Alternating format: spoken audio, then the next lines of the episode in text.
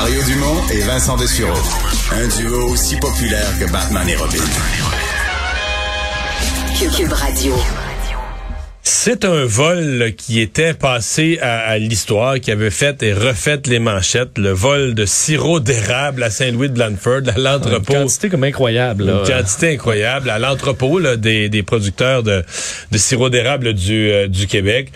Et euh, donc, croyez-le ou non, euh, il y avait plusieurs individus qui étaient impliqués, mais il y en a un de ceux-là, dont la cause, de Richard Vallière, la cause était rendue à la Cour suprême. Et donc, euh, c'est tranché. Il devra payer une amende compensatoire de plus de 9 millions. Euh, on parle tout de suite avec Maître Julien Beauchamp à la Liberté, euh, procureur. bonjour. Oui, bonjour. Rappelez-nous un peu, qu'est-ce que... Parce que c'est quand même étonnant, généralement, tout ce qui est vol, etc., c'est des affaires qui se règlent dans les tribunaux inférieurs. Qu'est-ce qu'il y avait de si particulier pour que la Cour suprême arrive dans ce dossier-là? Euh, vous avez tout à fait raison. les vols, ça peut paraître très simple. On peut voler une palette de chocolat dans un dépanneur, mais euh, bon, M. Vallière et ses acolytes avaient choisi de voler pour plus de 18 millions de dollars de sirop d'érable. Alors, à l'époque, un entrepôt euh, de la Fédération des producteurs acéricoles était situé à Saint-Louis-de-Blanford et par le biais de, de, certaines personnes qui avaient accès à l'intérieur de l'entrepôt, euh, plus à l'époque, près d'une trentaine de personnes avaient participé à ce vol. Euh, oui, parce qu'on se comprend, on se comprend que ça prend un gros stratagème. C'est pas comme voler une barre de chocolat que tu l'avais pas prévu d'avance, tu passes à côté puis ploup, tu sais. C'était, ça prenait des moyens de transport, c'était toute une opération pour voler. Et on avait volé pour combien euh, Presque 20 millions de valeur de sirop? Enfin, oui, plus de 18, en fait, de 18 à 23 millions de dollars dans les, lorsqu'on calcule l'ensemble des dommages. Mais euh, vous avez tout à fait raison.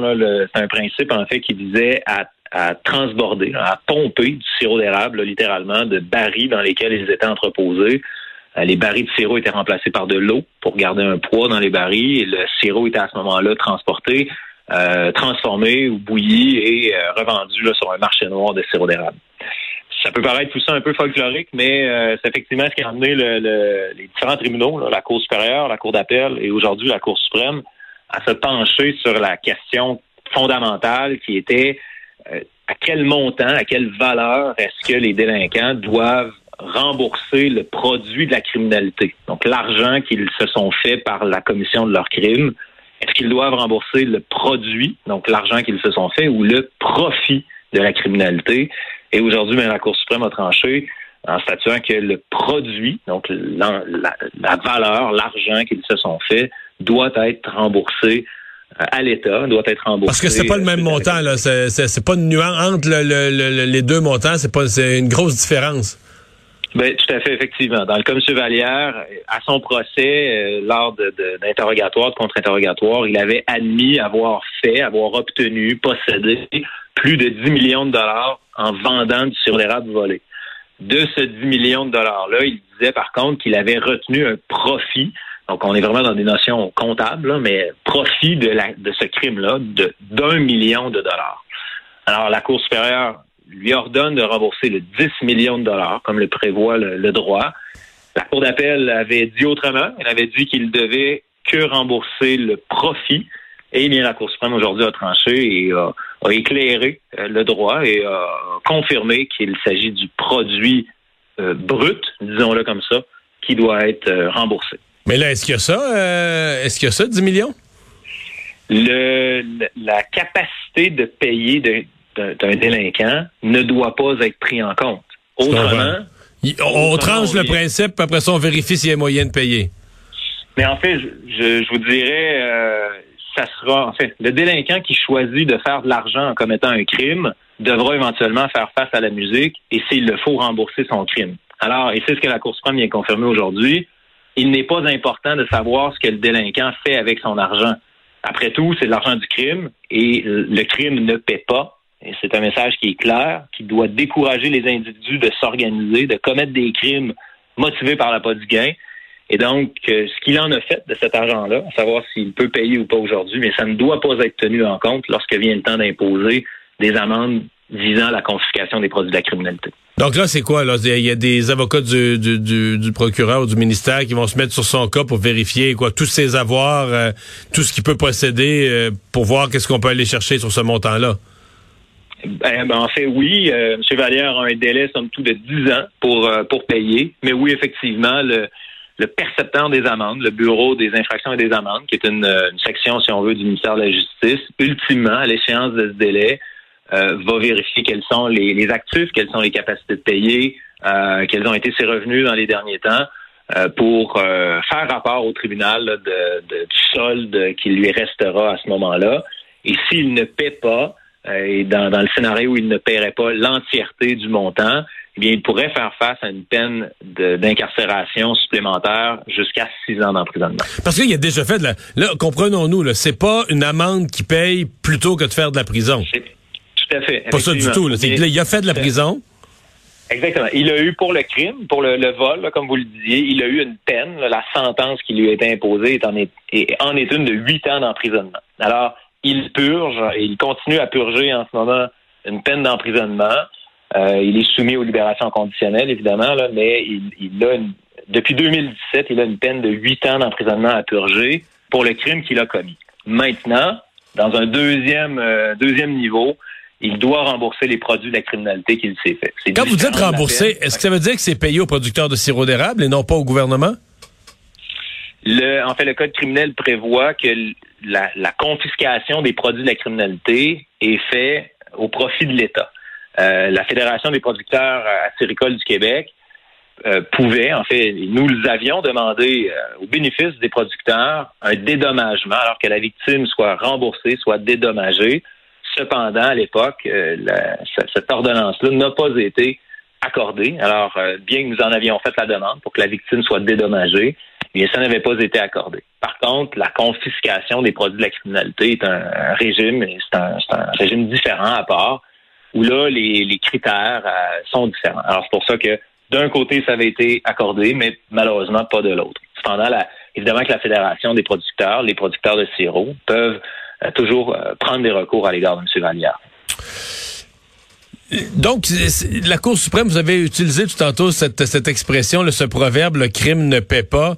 C'est vraiment ce que la Cour vient dire. C'est nonobstant que, tu sais, on pourrait dire, j'ai payé mon crime à la société, j'ai fait mon temps en prison.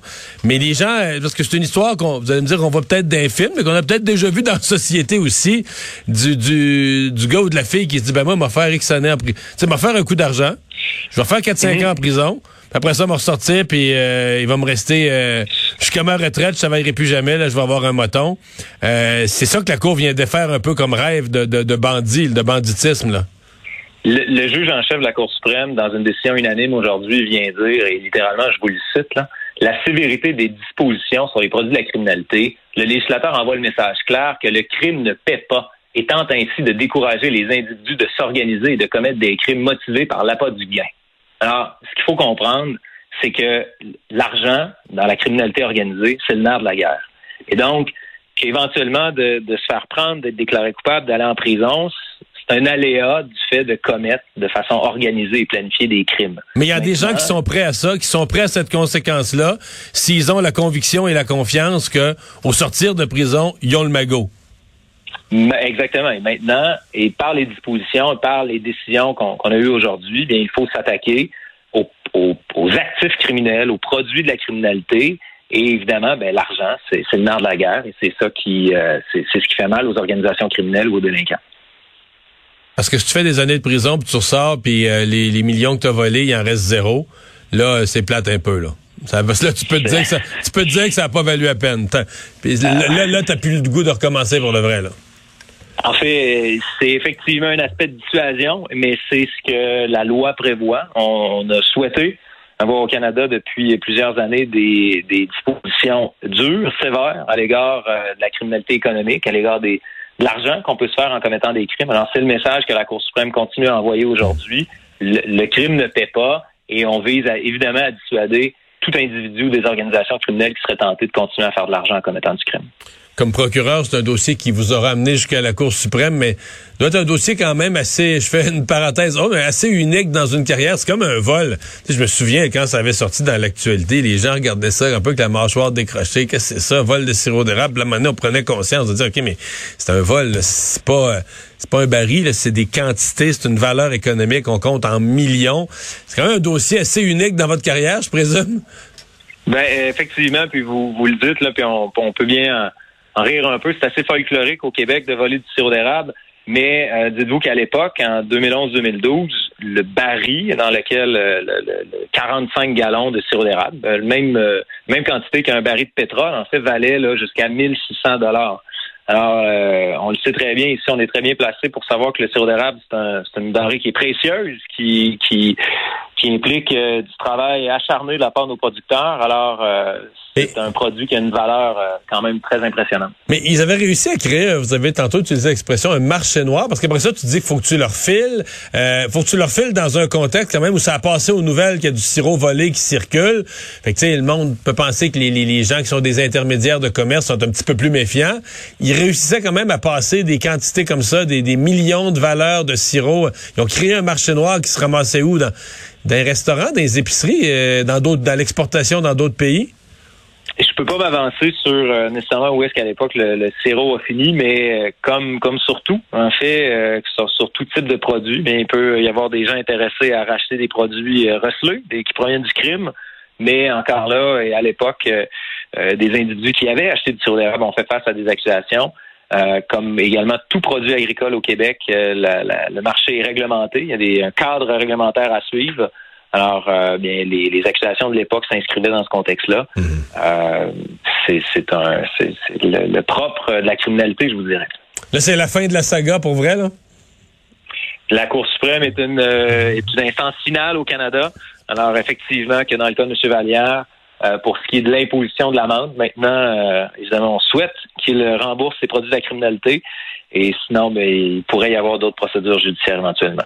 Bon, dossier clos pour vous. Allez-vous célébrer ça ce soir avec des grands-pères au sirop d'érable? On verra pour le reste de la soirée. OK. Merci d'avoir été là. Au revoir. Merci à vous.